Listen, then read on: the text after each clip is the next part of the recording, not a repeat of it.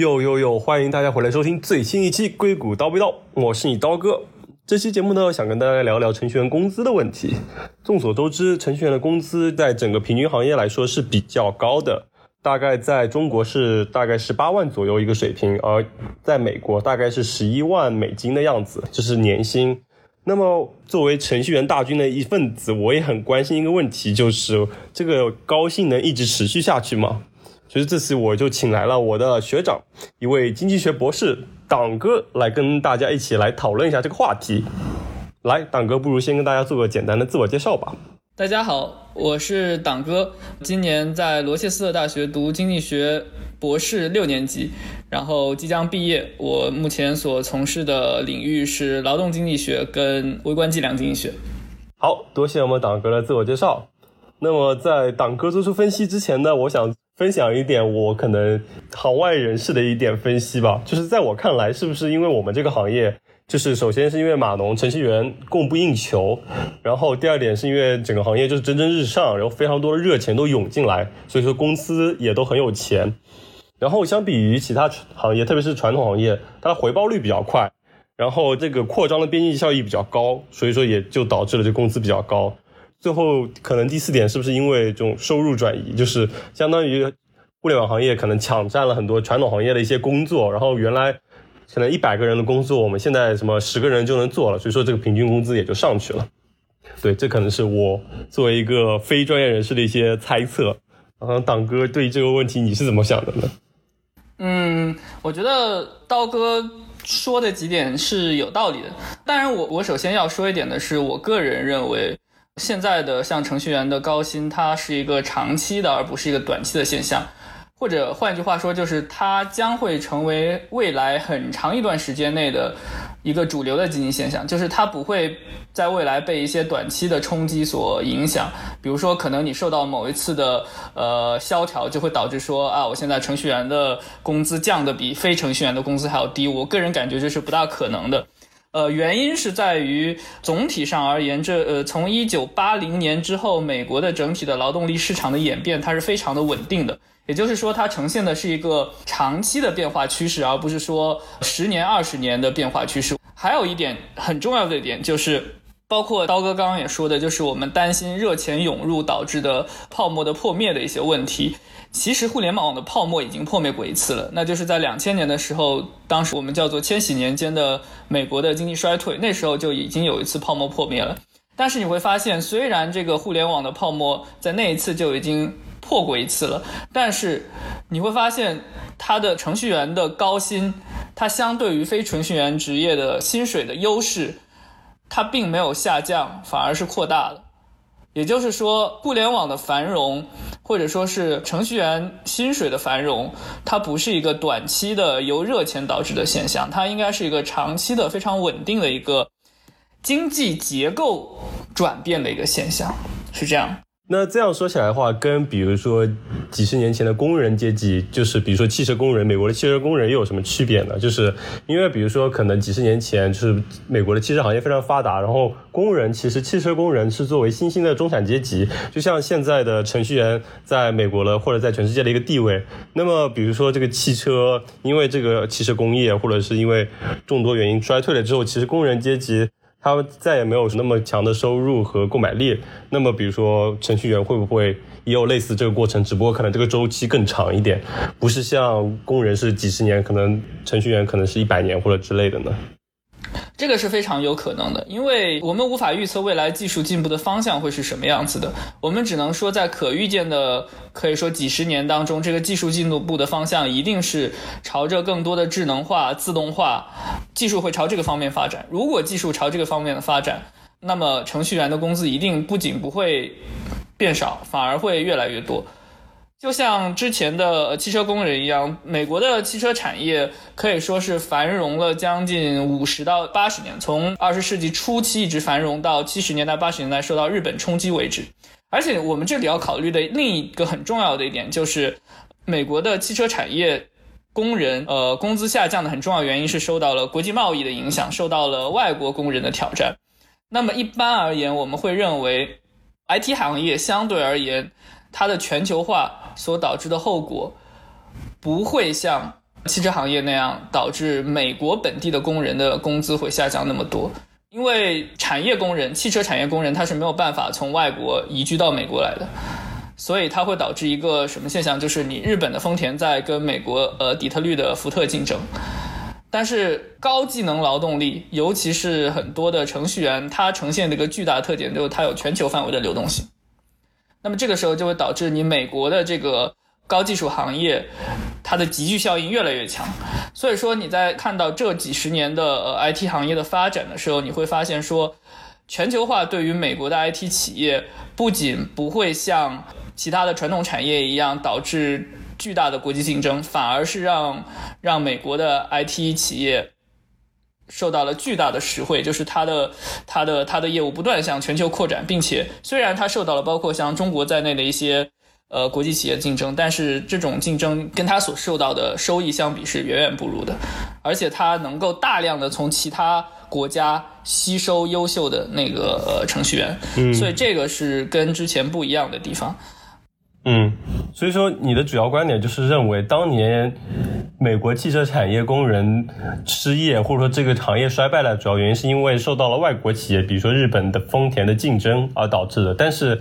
程序员或者说互联网行业，因为它本身就是一个怎么说自带全球化属性的，而且美国这些大公司，它的员工其实也是全球范围内的，就是。没有根本原因，其实就是程序员职位，它是个高技能职位，它不是说你在中国的山沟沟里拉一个人出来，他就能干的。而且程序员的高技能职位导致了工作签证啊各方面的原因，使得它的流动性要比产业工人要强得多。比如说中国的产业工人不可能跑到美国去找工作，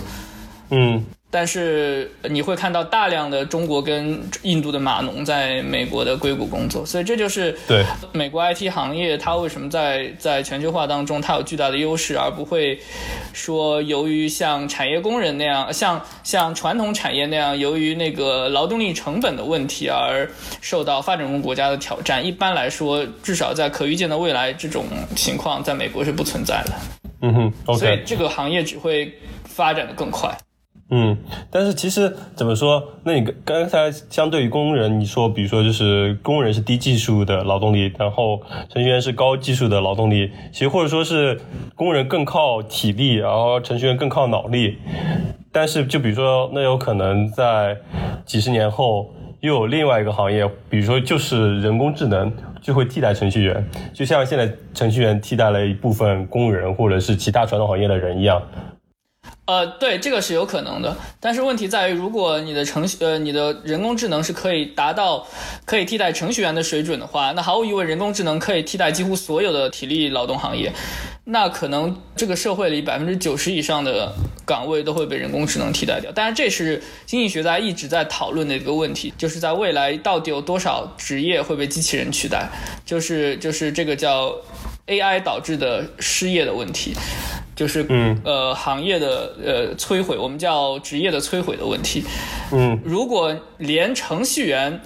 都被取代的话，那说明百分之九可能百分之八十到百分之九十的行业都已经不复存在了。那我们那个时候根本就不需要讨论说程序员这个职业的工资到底怎么怎么样了。我们是要讨论说 AI 对整个社会的。完全的整个经济结构的变化是什么样的？就没有没有任何必要去讨论。你你如果想的那么远的话，就这个其实完全在那么遥远的未来是没有必要讨论这个问题的。嗯嗯，的确，因为我觉得可能就是相对于 AI，就是因为现在的确也有会自己写代码了的程序，就是 AI，但是就是其实还效果还不太行，百分之九十九的工作还是要由程序员来做的。但是可能比如说在未来，比如说底层的程序员其实就相当于什么，这个行业还是变成劳动密集型，就是你说为了做一些功能，为了实现一些东西需要一些人去做，但是可能就是等 AI 成熟了之后，这些东西都根本不需要程序员去写，AI 就可以自。自动的生成，嗯，对，这个是有可能的，我完全完全理解。就是，但我的感觉是，这个不是我们最需要担心的问题，因为这个可能性还是相对比较小。从之前经济学家那么的角度来看，我们会对那个呃工作被 AI 的可替代可替代性做一个计算。就是哪些工作是在 AI 的可替代范围内，在近期，或者说哪些工作在未来是最危险的？程序员是非常非常安全的一个工作。最危险的是哪些呢？最危险的是那些我们称之为呃日常行为的那些工作，或者叫英文叫 routine-based job，就是他做的都是那种特别的重复性的、机械性的，这种是非常容易被 AI 或者说机器人取代掉的。比如说像会计。比如说像呃流水线工人，这些都是你你可以看到已经有很多这种 AI 去取代掉他们的现象。那么我们可以认为，程序员在目前是一个相对安全的职业。如果到了一个程序员都会被 AI 取代掉的地步的话，很可能我们需要考虑我们我们需要如何去重构整个社会的呃经济结构了。因为就是程序员应该可以说是几乎是很后面很后面才会被取代的，几乎就是他是在。最不容易被取代的那个位置。OK，那我们退一步讲吧，就不要想那么遥远的未来。会不会因为比如说现在越来越多的程序员涌入，然后就原来可能这个行业是供不应求，现在是供过于求，就程序员太多了，这个平均工资可能就降下来了。嗯，这个是非常有可能的。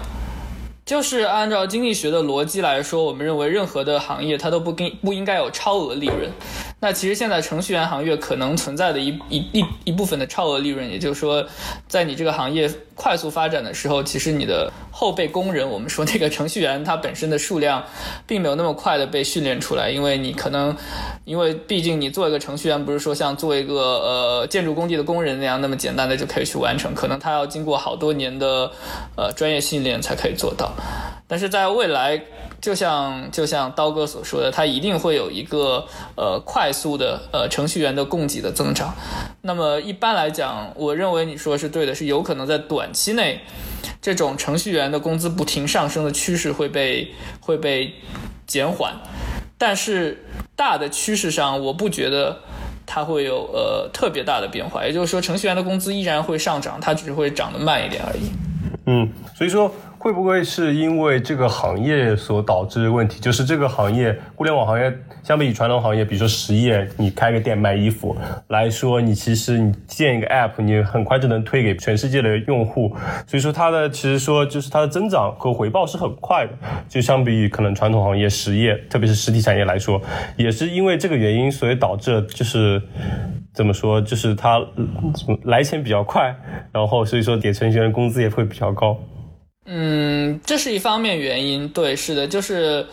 它跟商业跟物资的流通是紧密的结合在一起的，所以它其实就像你说的，它来钱比较快。呃，还有一方面，我感觉是因为互联网其实是一个包容性极强的，它它是一个把所有的各种传统行业它都能给包括进去的一个东西，就是码农可以做很多很多其他的以前是由传统行业的工人去做的事情，嗯。比如简单的说，流水线上的机器人你要编程吧，这不得码农来干吗？对，也就是说码码农干的事情其实是一个很很基础性的工作，这个基础性的工作可以可以取代掉很多很多传统行业的工作，也就是说它是一个非常广的一个一个东西。对，就是我可以理解你这个话的意思，是是，可能比如说程序员或者互联网行业把可以替代的传统行业都替代完之前，可能这个程序员的高薪还是能维持一段时间的。是的。可能等到了这个行业等到了它自己的增长瓶颈的时候，可能这个工资就会下降，或者说就不会再相对于其他行业那么高了。呃，是的。嗯，那感觉还有蛮长一段路要走的。虽然现在，比如说亚马逊已经替代了一部分实体商店的功能，但是的确还有很多我们还没有替代，并且还可以深挖的。就比如说现在自动驾驶，虽然有个概念已经上路了，但是其实就是未来还是有很大的前景。对，就像你说的，其实你会发现，现在能替代掉的这些工作，全部都是我说的这种呃大量的机械的。不复杂的，但是非常重复性的劳动的行业，比如说你说的自动驾驶，它替代的就是司机，司机就是一个很很重复性的一个机械性的劳动。还有比如说无人商店，它替代的就是收银员，收银员也是一个非常的机械和重复的劳动，这种职位是最危险的。而这种职位被替代掉的那些替代他们的人，他们你可能一开始你看不到那些替代他们的人，因为你看到只是机器，但站在这些机器背后的其实是程序员。所以本质上是程序员在替代掉这些人的工作，IT 行业的扩张会导致实体行业的收缩，嗯，比如说亚马逊的扩张跟阿里的扩张，会相应的导致线下零售的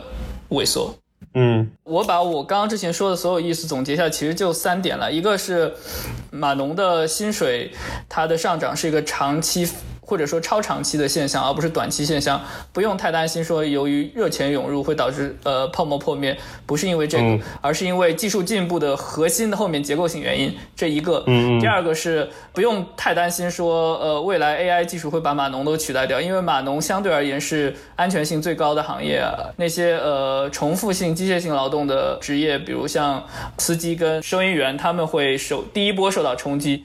这个是第二个，第三个就是在全球化的情况下，IT 行业它的发展，因为它的高技能劳动力的流动性，它不会出现像过去那样，呃，比如像汽车行业那样，呃，导致美国的企业受到国外的竞争而使得他们丧失全球市场的竞争力，丧失劳动力成本的优势。这种这种情况在 IT 行业不会发生。嗯，所以综上所述，短期内，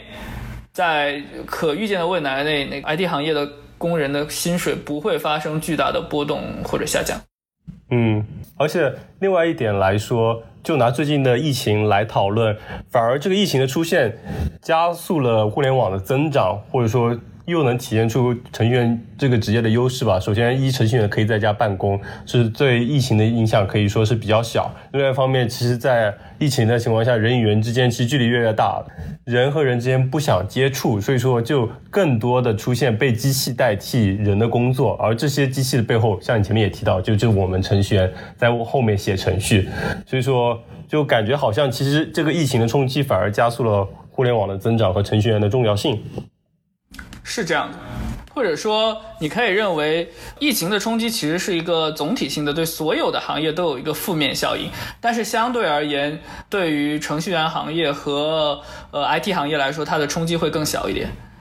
嗯，就是它的负面影响相对传统行业更小，因为越来越多的工作需要 work from home，你需要在家工作。那这这一点上，呃，程序员相对而言是比较容容易能做到这一点的。我倒是觉得，可能对互联网行业来说，总体上没有那么大冲击吧。甚至对于一些公司来说，是很大的机遇。像我们刚才提到的亚马逊，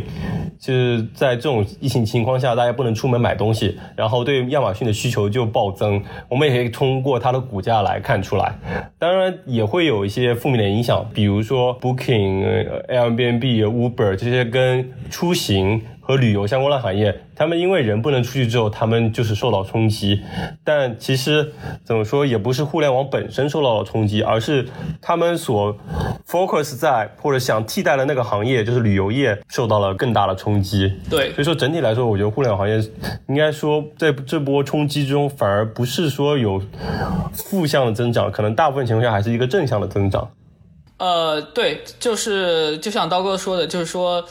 互联网行业当然也会受到一些冲击，比如比如像这种 Uber 这种企业，或者说像呃 Airbnb，但是它总体而言，它受到冲击相对于传统行业是要小很多的。其实之前我在做类似的这方面的研究，我跟我的导师也在做这一块儿，我们用了中国跟美国的所有的主要的网上招聘网站的一些招聘数据。然后去看这个不同行业的招聘数据在疫情前后之间的变化，然后你会发现那些呃 IT 行业受到的冲击比较小。总体来说，比如像中国跟美国，它的招聘数量在疫情前后大概下降了百分之四十到百分之五十左右。然后 IT 相对而言，在这这这里边相对而言，它的减少的比例是相对比较小的。而且它的这呃恢复，你会看到，虽然美国还没有恢复，但是在中国，呃经济已经开始反弹了。所以你看到在恢复的过程当中，IT 相对而言它的恢复的速度也会比较快。嗯，对，就佐证了我们刚才讨论的一些内容。